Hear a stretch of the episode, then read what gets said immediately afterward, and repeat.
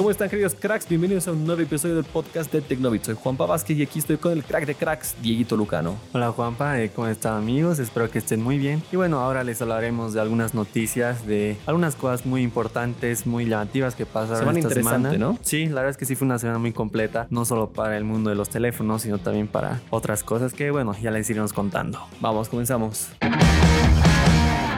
Finalmente llegó el esperadísimo retorno de un grande. Los grandes de Taiwán, además, no, no son, no son Sí, chinos estos de amigos. Taiwán, eso es. Eso Los que- taiwaneses de HTC finalmente volvieron al mundo de los smartphones. Exacto, HTC volvió, pero no solo con uno, sino con dos teléfonos. La anterior semana nosotros les, les decíamos que HTC iba, iba a presentar un teléfono, un teléfono. Pero bueno, en el día de este día presentó a dos terminales que, bueno, son teléfonos de gama media y se tratan de los HTC Desire 20 Pro y el HTC U20 5G. Bueno, como adelantábamos, se decía y creíamos que iba a ser parte de la línea Desire, así que se confirmó eso y tenemos el HTC Desire 20 Pro. ¿Qué podemos hablar de este equipo? Bueno, este es el más básico de los dos. Su carcasa es de plástico, su lector de huellas está en la parte trasera del terminal, su pantalla es de 6,5 pulgadas, tiene Android 10, 6 GB de RAM, 128 de almacenamiento, que son ampliables, y tiene procesador Snapdragon 665. Está bastante bueno, ¿no? O sea, obviamente hay que vamos a ver el precio, pero prometedor. Y la batería es 5000 mAh, que eso creo que está La batería. bastante bueno, sí. Sí, la batería es de 5000 mAh, compatible con Quick Charge 3.0, tiene NFC y también algo que ya se está perdiendo, que es el jack para auriculares. Uy, sí, sí, ya está, ya está en decadencia. Sí. Pero bueno, lo mantienen. Un teléfono interesante que, bueno, no, no viene a ser lo máximo de specs, pero tampoco está pensado es, para es- eso. Es, muy un gama media. media. muy gama media, exacto. Y luego HTC también presentó al HTC U20 5G. Como su nombre lo dice, este teléfono tiene soporte para redes 5G. Eh, pues tiene procesador Snapdragon 765G, Súper bien. em, una pantalla de 6,8 pulgadas, un poquito más grande que la del Desire. Full HD Plus, que eso me parece bueno. Es una muy buena pantalla. Android 10, 8 GB de RAM y 256 de almacenamiento, también ampliables. Lo que nos olvidamos decir es que ambos teléfonos tienen un diseño de pantalla completa con la cámara delantera incrustada en el panel. Un diseño muy similar a los Xiaomi Mi 10 o a los Claro, OnePlus. S10 también que tenía Exacto. este diseño. Exactamente. Que va por ahí. A la cámara, eso tampoco hablábamos. Comparten cámara que la, bueno, la- el lente principal es de 40 48 megapíxeles con apertura 1.8, que va bastante bien, prometedor también. También tienen un gran angular con sensor de 8 megapíxeles y dos sensores de 2 megapíxeles para fotografía macro y bokeh. Eso sí, eh, la cámara frontal del U20 5G es de 32 megapíxeles, mientras que la cámara del Desire Pro, la frontal, es de 25 megapíxeles. Excelente. Y bueno, el precio, el, ¿los tienes a la mano? En cuanto a sus precios, HTC no confirmó el precio No es del, oficial del. Desire. No, no dijo nada directamente. Y solo anunció el precio del U20 5G, que al cambio son unos 640 dólares. Pues podríamos decir que el otro estaría, ya es unos 100 dólares menos a 150 dólares menos, aproximadamente. Y es por los 500, 450 por ahí. Así que bueno, pero esa, eso es estar asumiendo un poquito. Así que bueno, oficialmente el retorno de HTC ya es una realidad y vemos qué hacen pronto. Bueno, ahora hablamos de procesadores. Pues Qualcomm presentó a su Snapdragon 695G. Prácticamente es el nuevo procesador para la gama media, el super procesador porque ahora tendrá soporte para redes 5G.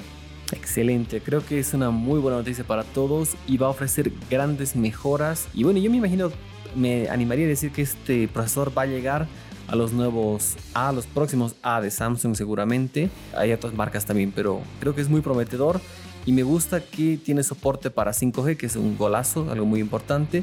Tiene soporte para pantallas de 120 Hz y grabación de video HDR 4K. Prácticamente este procesador es una renovación del Snapdragon 665, eh, pero eh, trae las bondades, bon- el soporte para las bondades que solo podíamos tener en la gama alta, que como tú ya dijiste, el soporte para pantallas con alta tasa de refresco, eh, la posibilidad de grabar en 4K con HDR, incluso se podrán instalar cámaras de hasta 192 megapíxeles.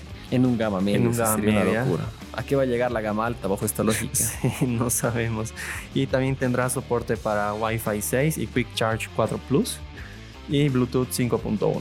Excelente. Y bueno, como un dato extra, se supone que es 20% más potente, 60% más rápido y tiene un 70% más de rendimiento en inteligencia artificial que comparándolo con el anterior que es el 665. Así que grandes mejoras en este procesador.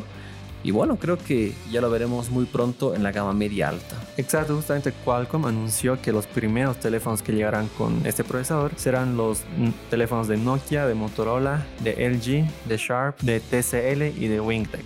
Bueno, y por eso se espera que estos móviles lleguen durante esta segunda mitad del año. Excelente, tener paciencia que van a haber grandes mejoras. Y ahora hablemos de Huawei que se lista para sorprender como ya se espera que lo hagan. Yo lo esperaba para el P40, pero quizás los Mate 40 lleguen con esto. Adiós notch, adiós cámara en la pantalla, hay grandes sorpresas.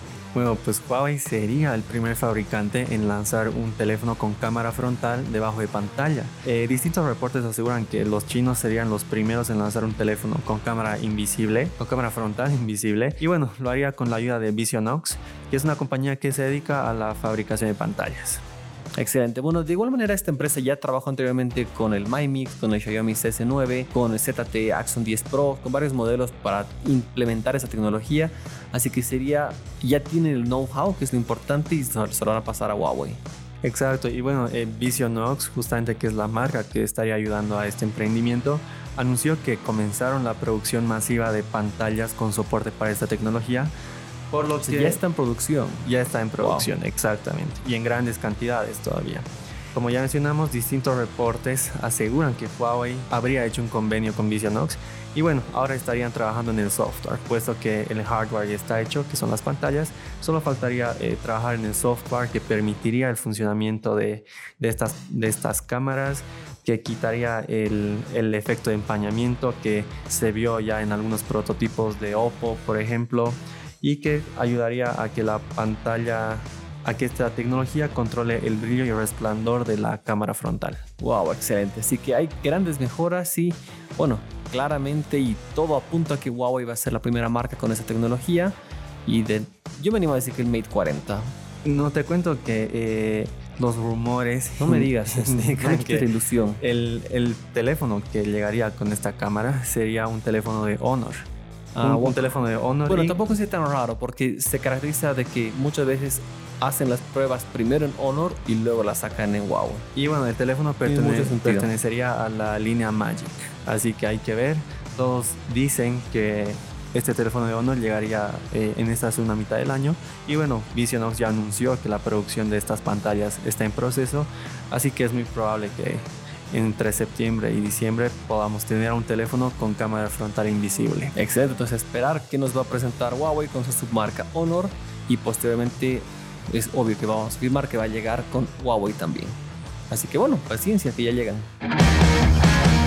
Y ahora hablemos de LG que ya nos sorprendió muchísimo en la CES pasada con una pantalla enrollable y ahora van por más. Exacto, bueno, parece que para LG las pantallas plegables ya pasaron a segundo plano, pues ahora ellos producirán pantallas extensibles, es decir, pantallas que podrán ser estiradas.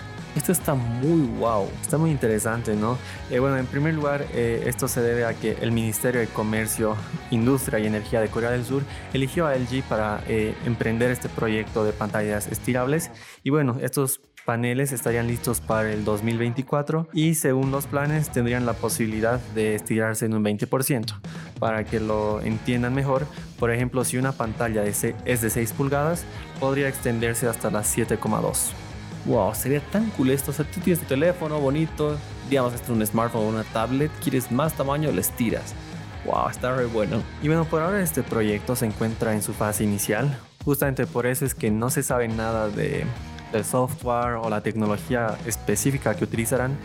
Sin embargo, eh, bueno, LG considera que este tipo de pantallas estirables son la fase final de la evolución de los paneles flexibles.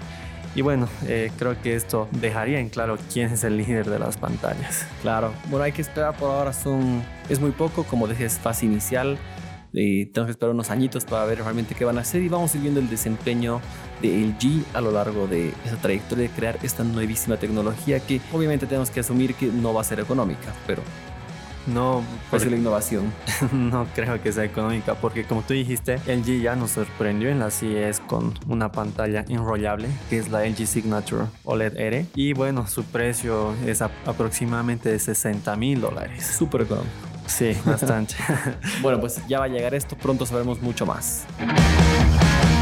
Bueno, queridos cracks, espero que hayan estado atentos, que les hayan gustado las noticias del día de hoy. Como siempre, vamos a estar cada semana con mucha, mucha más información. Nos pueden seguir en nuestras redes sociales para que siempre vean todo lo que vamos publicando, se enteren más día a día.